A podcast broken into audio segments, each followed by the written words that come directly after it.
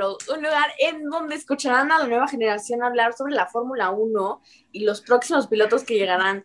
Soy María Bolaños y hoy tengo el placer de estar con Cristian Urbi y Diego Lin para platicar un poco de lo que pasó en Portugal, porque, oh my God, con Checo Pérez y esa estrategia que... Pero bueno, antes de, de adelantarnos, ¿por qué no vamos desde el principio, chicos? ¿Cómo están? Súper bien. Siempre me pongo feliz cuando vengo aquí. Está Ay, muy ya sé. chévere hablar sobre Fórmula 1. ¿Tú, Diego? Ah, bien, bien. Todo muy bien. Estoy contento de estar acá con toda la gentucilla. y listo para platicar del Gran Premio de Portugal. Y pues vámonos, lo primero, primero lo primero, ¿no?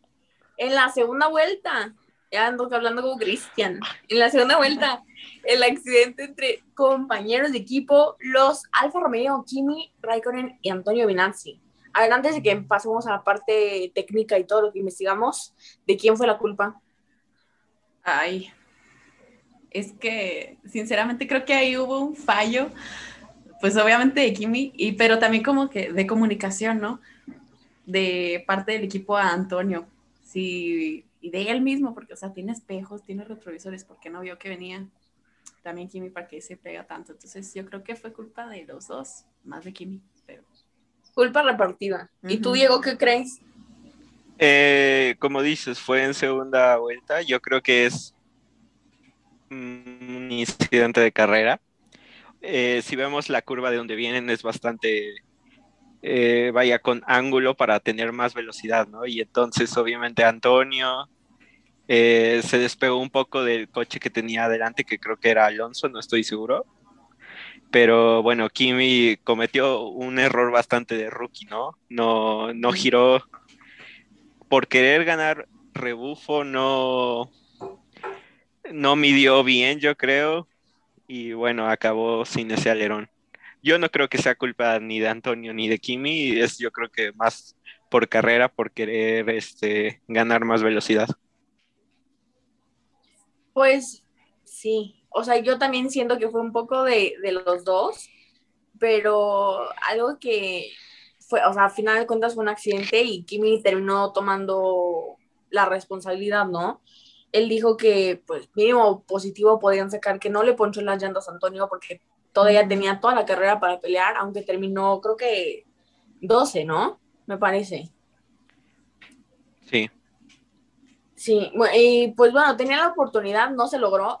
Entonces, también por una parte, qué mal por Kimi, porque eh, había puntuado la carrera pasada, pero le quitaron esos puntos con la sanción. También ya ven que apelaron eh, lo de Imola, perdieron la apelación. Como que no fue un fin de semana para Alfa Romeo en general. Pero bueno, creo que no solo a Alfa Romeo le fue mal este fin de semana. Ay, pero todavía no pasemos a eso, por favor. Eh, bueno, otra cosa de, de, aquí, lo que podemos agregar todavía a este tema, es que Alfa todavía sigue, sigue en la pelea por el campeonato de tabla media, porque constructores obviamente no, está en la octava pos posición sin puntos. Entonces, pues ojalá se recuperen, ojalá sumen por lo menos unos cinco puntitos. No unos sé. cuantos. Unos cuantos para que no se queden en cero, ¿no? Uh -huh. eh, pero sí, no sé si alguien quiera sumar algún comentario, algo.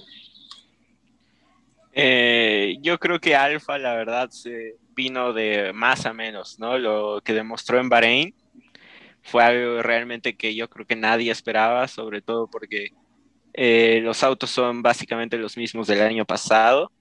Y bueno, esperemos que, no sé, por ejemplo, ahora que ya se viene Mónaco, que es una carrera donde es raro ver adelantar a alguien, por ejemplo, si Antonio te queda una P12 y pasa algo adelante, pues un puntito sacas, ¿no? Uh -huh. O algo así, o sea, va a ser complicado para Alfa. Si Alfa lo tiene complicado, debe ser lo como 10 veces más para Williams y para Haas, ¿no? Pero bueno, esperemos que Alfa siga, siga mejorando. Sí, porque como Diego dice, en Mónaco, básicamente, bueno, yo siento que la carrera se define en la quali.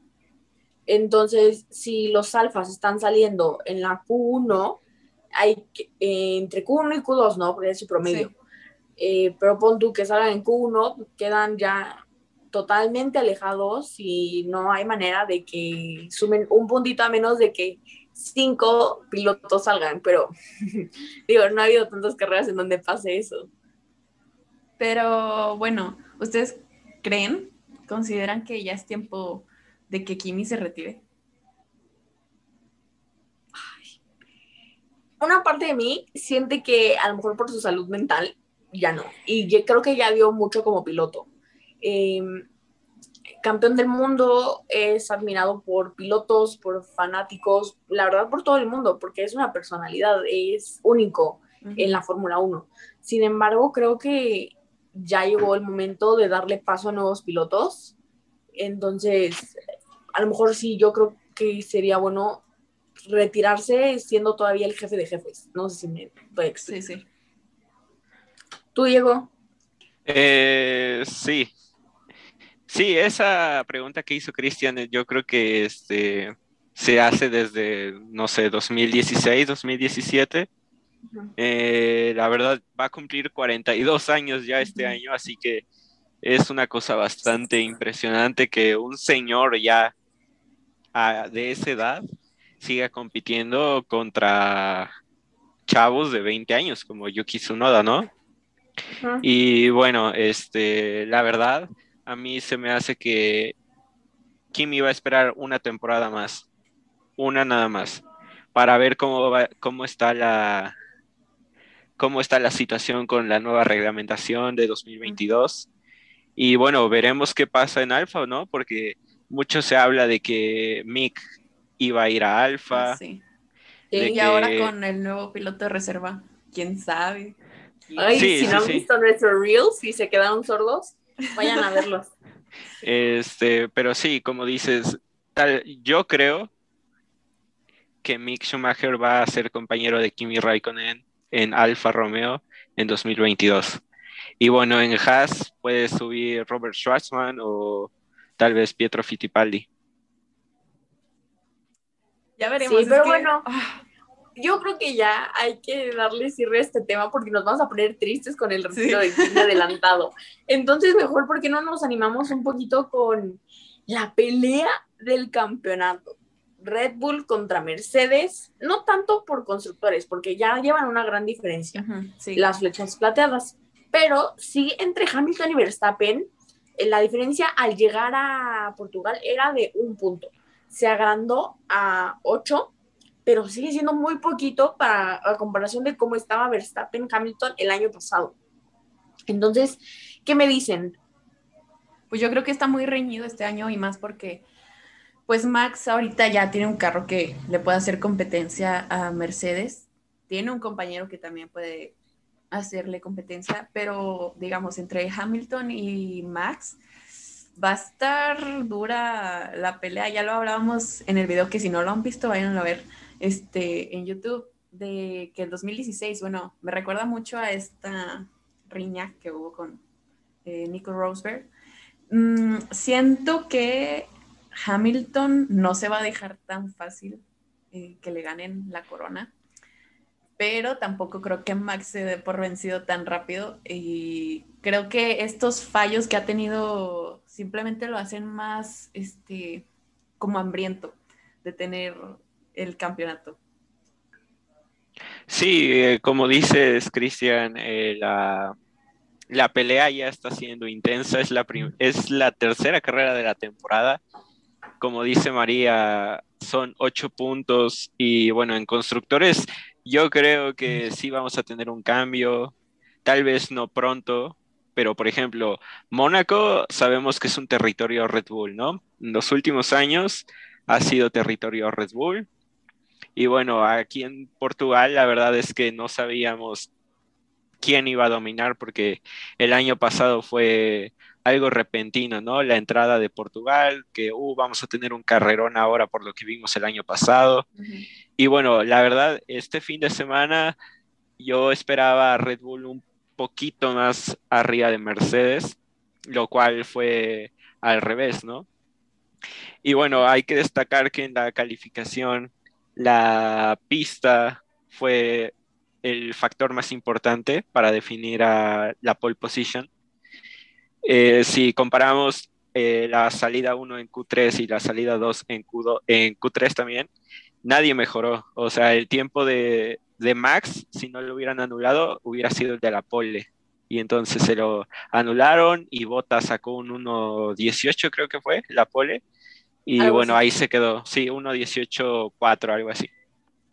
Y bueno, eh, la verdad, en la salida eh, se vio con Checo, ¿no? Que patinó bastante por las gomas medias y perdió con Sainz y después un polémico un polémico rebase de ahí de Lando Norris que no, que no especificaron bien la FIA. Bueno, eso hablaremos después, ¿no?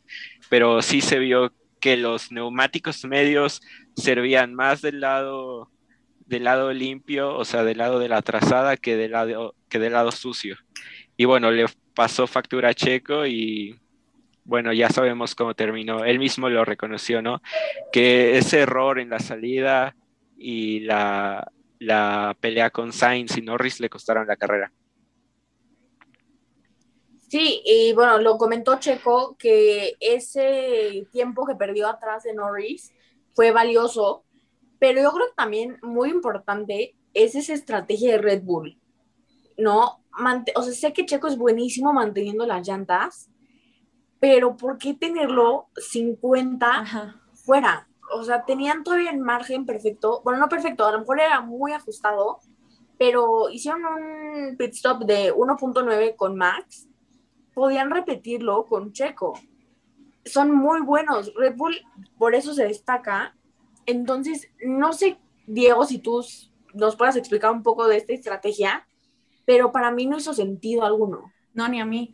Y pues llevaba tiempo de venta, o sea, y como dices, Red Bull es rápido en los pits, entonces sí fue como por. Pero bueno, a ver, Diego. Sí, como, como dices, este, María, ¿por qué? Yo creo que la pregunta de todos es ¿por qué no?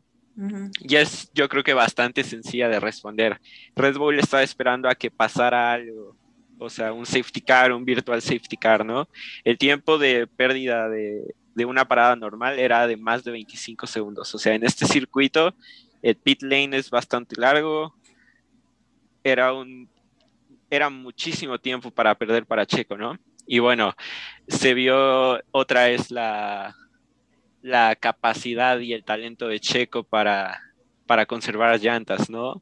Yo estaba viendo su, su, data mientras veía la carrera y, o sea, es impresionante como Hamilton, eh, ya ves que por radio decía, no, estas llantas ya están para, para, para tirarse, ¿no? O sea, y Checo marcando mejores tiempos o incluso igualándolos. No, continúa, Diego. Sí, y bueno, este se vio bastante bien Checo, pero sí. Yo creo que si hubiera sido Red Bull, yo hubiera parado a Checo a tres vueltas del final. Ajá. Una para calentar neumáticos, una, una como de ensayo y la última vuelta a tope, ¿no? O tal vez hubiera esperado.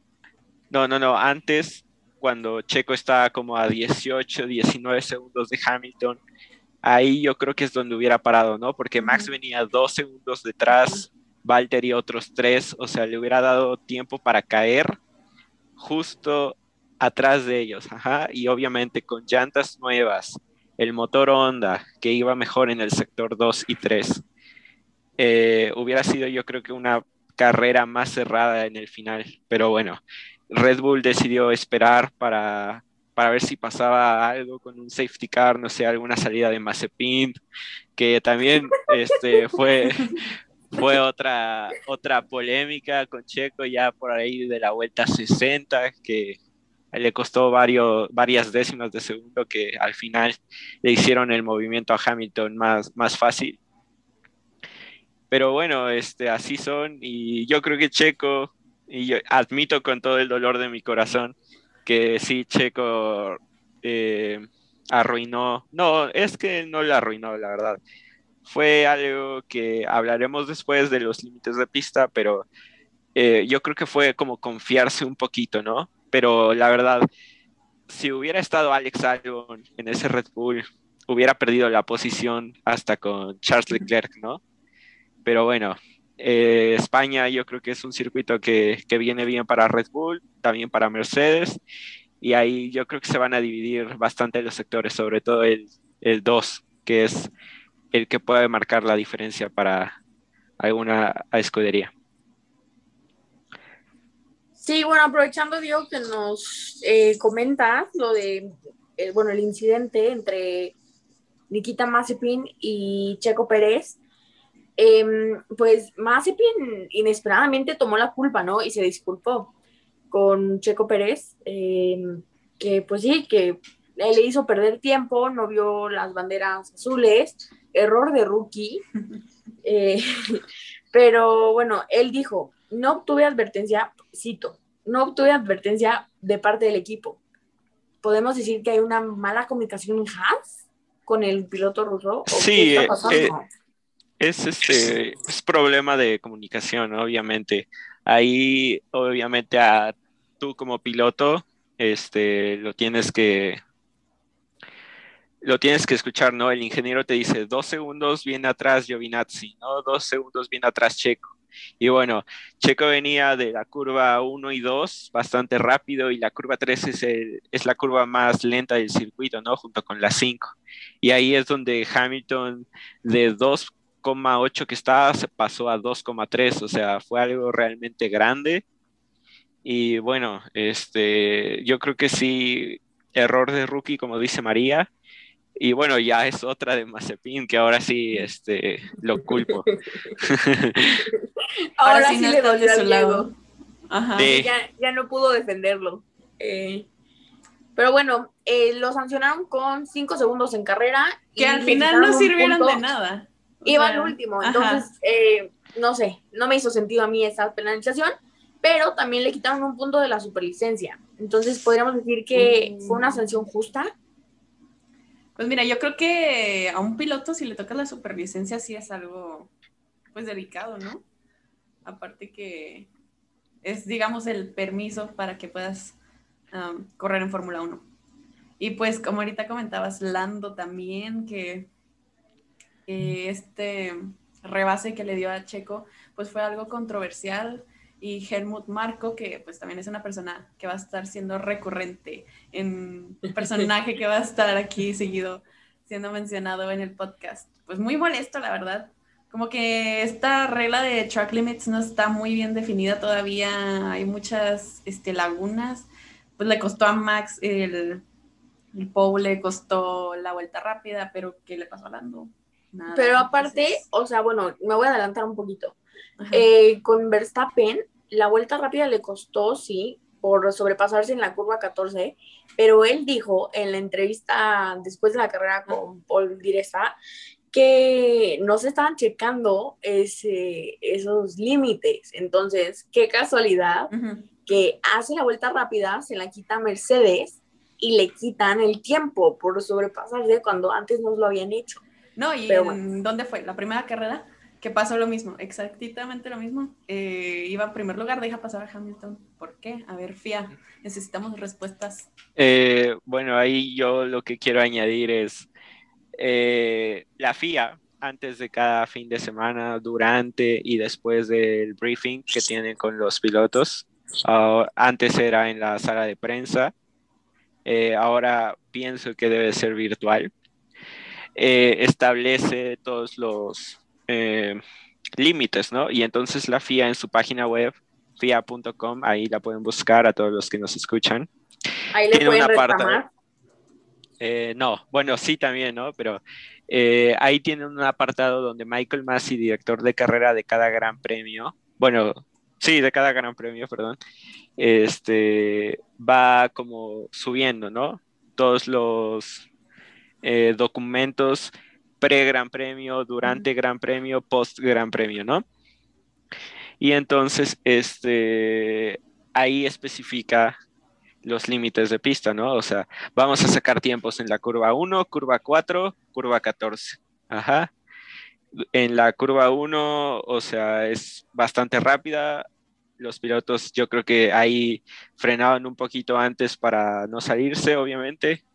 Ahí es donde viene, en la curva 4 es donde viene la polémica con, con Norris, como dice Christian. Eh, Norris, Richardo, Schumacher, Vettel, Stroll salen de, de la curva 4 y entonces Checo, porque él hace la curva con una línea más hacia adentro, ¿no?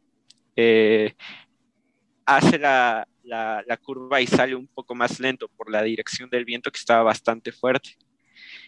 Entonces Norris sale con, con más este, velocidad y le pelea la posición a Checo. Y como dice Checo en, su, en sus palabras eh, post Gran Premio, yo pensaba que Lando me iba a, devolver la, la, posición y por eso no peleé la posición como se debía.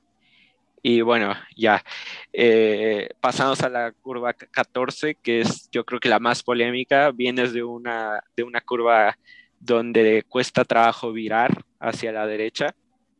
Se vio en clasificación, a su noda le sacaron varios tiempos. Y bueno, a Max Oye, Diego, ahí... Perdón por interrumpir, pero a su noda le han sacado unos tiempos como 16 mil en las tres carreras. ¿Qué onda con él? Sí, de hecho, en las primeras 10 vueltas se, se, escuchó un team radio de no más, este, no más irte afuera, porque si no nos van a penalizar. Eh, y pasó lo mismo en la carrera pasada, entonces eh, sí. hay que tener cuidado ahí también. Creo que escogimos mal nuestro rookie en el primer episodio. eh, sí, y bueno, a Max le sacaron la, la, pole position del fin de semana en la curva 14. Y bueno, también la última vuelta que fue algo bastante feo y yo creo que mucho, muchos fans, fan, eh, muchas personas dijeron, no, pues es que la mafia ya volvió, ¿no? Pero yo creo que sí deberían de revisar esos documentos donde especifican eh, cuáles son los límites de pista, cuáles no, y si sobre todo, como dijo María, que Max decía que no estaban revisando eso, entonces o es que Max no está al pendiente o es que Red Bull tampoco. Así que eh, esperemos que a la siguiente carrera, que es Barcelona, no, no haya problemas, sobre todo con la curva 1, que es la más que podría traer problemas. Sí, bueno, eh, por último, eh, pues sí, como dice Diego, ¿no? Siento que ha habido una mala comunicación entre equipos y pilotos. Por ejemplo, ahí está Mazepin, que lo mencionamos hace rato, ahora Max, eh, que la verdad, gracias Diego por aclararnos, por lo menos a mí, este tema. A lo mejor alguien más que nos está escuchando también dijo, oye, qué mala onda, que para Red Bull sí y a los demás no, Max, uh -huh. de alguien que le han quitado algunas cosas, pero pues igual, eh, no sé si estoy un poco distraído por temas personales que no se van a mencionar en este episodio ni en ninguno, pero tienen que ver con un ruso que también estuvo ahí. Eh, no sé, pero bueno, regresando a las carreras, también un papel importante que se está jugando es el de Valtteri Bottas, ¿no? Eh, pues ni tan importante, la verdad como que siento que no está haciendo mucho, está haciendo menos que el año pasado, pero no sé qué, qué me puedan decir ustedes. Así mm. rápido, nada más como comentario. Mira, sinceramente a mí la carrera de el domingo, pues fue, o sea, no, yo esperaba más. Desde el principio como que ya supe quién iba a quedar en los primeros tres lugares. Y Botas, sí, o sea, como dices, no, como no le veo haciendo un esfuerzo por pelearle a Hamilton. Siento que debería como atreverse um, otra vez como a pelearle el campeonato. Eh, pero no sé, la verdad, yo creo que si no es este su último año en Mercedes, tal vez sea el otro. Ya también como que pues no tiene nada que hacer ahí de desde mi punto de vista. Está medio choteadillo. Y pero... pod podríamos decir que eh, una buena dupla para Mercedes, no sé, el próximo año podría ser Hamilton Russell. Uy, eh, no se hablan, no se hablan. Eh, bueno, ahí yo creo que no estoy eh, de acuerdo con ustedes, la verdad. Botas eh, desde Williams demostró ser rápido, sí, todo. Tenía a Felipe más al lado, un piloto bastante experimentado y por unos segundos campeón, del campeón del mundo. Pero bueno, Botas demostró el día de ayer por qué está en Mercedes, ¿no? ¿Por qué es el segundo piloto? Eh, ¿Por qué lo trajeron a él después de Nico Rosberg? Y se vio cuando dejó pasarse por Hamilton, bueno, fue un rebase limpio, la verdad, pero sí se, este, se vio por qué Bottas es el piloto de Mercedes, ¿no? Ralentizó a Verstappen, Hamilton se fue yendo poco a poco, décima décima, y pues ya nadie lo pudo alcanzar y al final le costó la posición con Max. Sí, claro, bueno, siento que también hay como bastantes carreras complicadas para Bottas, pero eso lo podríamos hablar en otro episodio como analizando a Valtteri Bottas y su trabajo en Mercedes. Así que, ¿qué les parece si ahora nos vamos a esta sección en donde vienen los fans de la Fórmula 1 y nuestros seguidores a hablarnos un poco de su perspectiva de lo que pasó el domingo pasado? Y bueno, en esta ocasión tenemos a una invitada muy especial. Ella es Diana Ferrer y además de ser aficionada a la Fórmula 1, es súper aficionada de los pilotos jóvenes. Ella maneja una cuenta dedicada a la nueva generación. Está padrísima. Yo la amo. Bienvenida, Diana, ¿cómo estás? ¿Nos escuchas? Sí, sí, sí. Hola, hola. Ay, qué, qué onda. ¿Cómo están? Muy bien, gracias. Y tú, nosotros muy emocionados de tenerte hoy aquí. Eh, cuéntanos primero cómo te llamas, quién es tu piloto favorito y desde cuándo ves la Fórmula 1. Ok, bueno, este... Ay, ya, perdón, esto estoy aquí como muy nerviosilla, pero aquí andamos. Este, bueno, pues ya me presentaron, me llamo Diana, ¿verdad? Y, ay, de piloto favorito, la verdad es que hay varios ahí en mi, en mi lista, pero mire, por Gasly, la verdad, él se lleva mi, mi corazón. Clásico. una disculpa. No, no, ¿cuál disculpa? Y bueno, tengo viendo la Fórmula 1, yo creo que más o menos como desde el, ay, no sé, creo que 2015, 2016, más o menos. Pero realmente me metí bien, bien en este mundo hasta, o sea, si ya bien en forma y conocer todo, como desde hace un año, básicamente por pandemia. Entonces fue como de, bueno, creo que es lo único que sigue bien en todo, bueno, bien. Entonces, pues ahí estamos. Y así fue como aparecía este mundo. Perfecto. Oye, así, rápido. ¿Quién crees que fue el culpable entre el accidente de, los Alfa Romeos? Que fue de lo que hablamos en el episodio para que no se lo pierdan, pero queremos saber tu, tu opinión. Ay, la verdad no sé. Está como un poquito complicado. Creo que depende mucho de la perspectiva en que lo veas, ¿no? Eh, por un lado, creo que este Ignacy a lo mejor no, no sé si se movió un poquito, si fue un poquito, o sea, como que es difícil verlo, pero a lo mejor Kimi como que, ¿cómo decirlo? Se, le ganó el, el deseo por pasarlo. Entonces, pues ahí está lo complicado, pero yo creo que fue como cuestión de ambos, un poquito. Sí, justo ya lo comentábamos, pero pues vayan y escúchenlo completo, si no, no tiene chiste. Oye, Diana, ¿y qué opinas del Gran Premio en general? ¿Qué te pareció? Ay, me pareció extraño.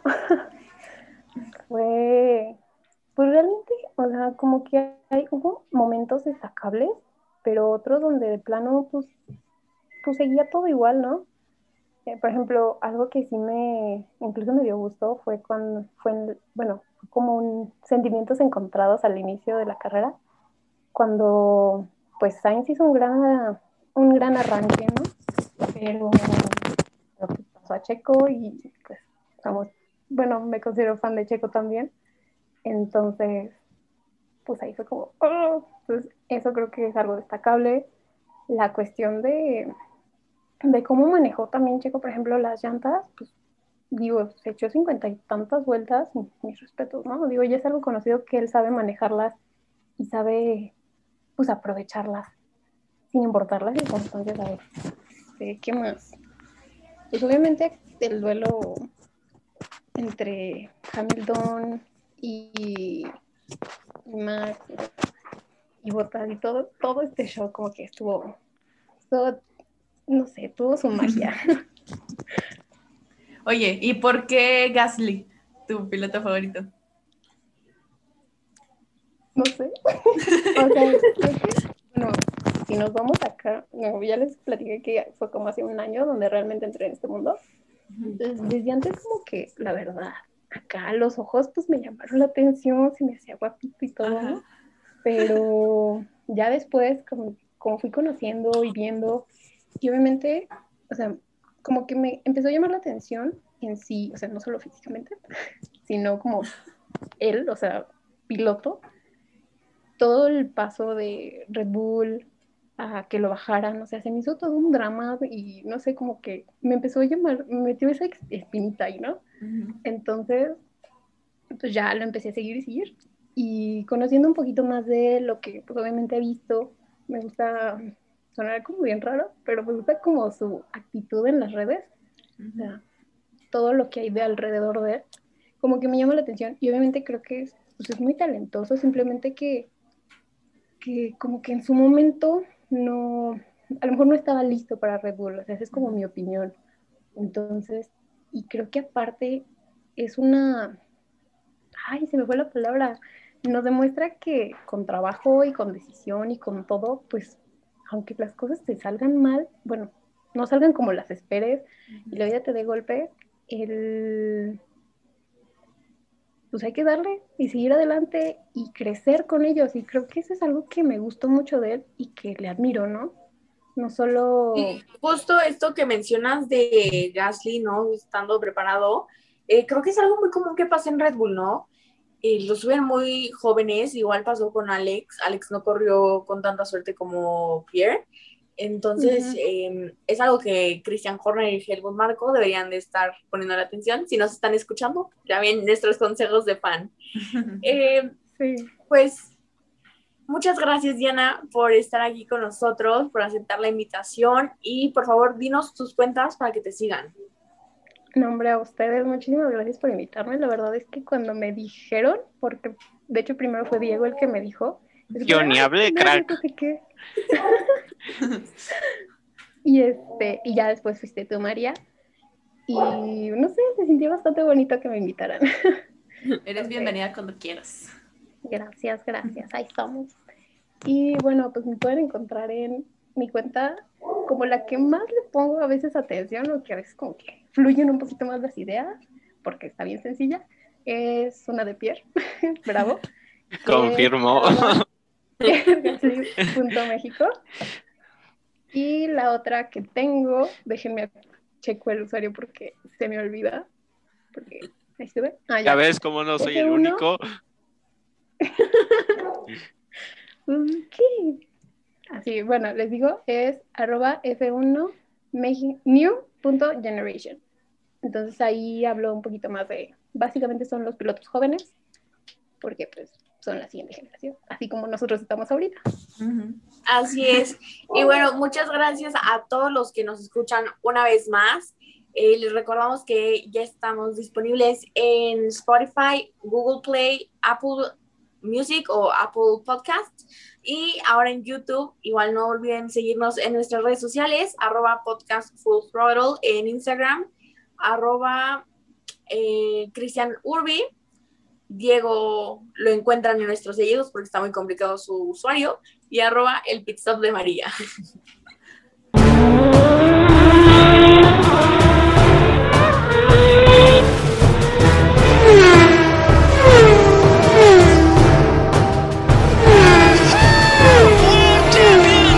So box, box, box, box. It's almost showtime. Good luck out there, mate.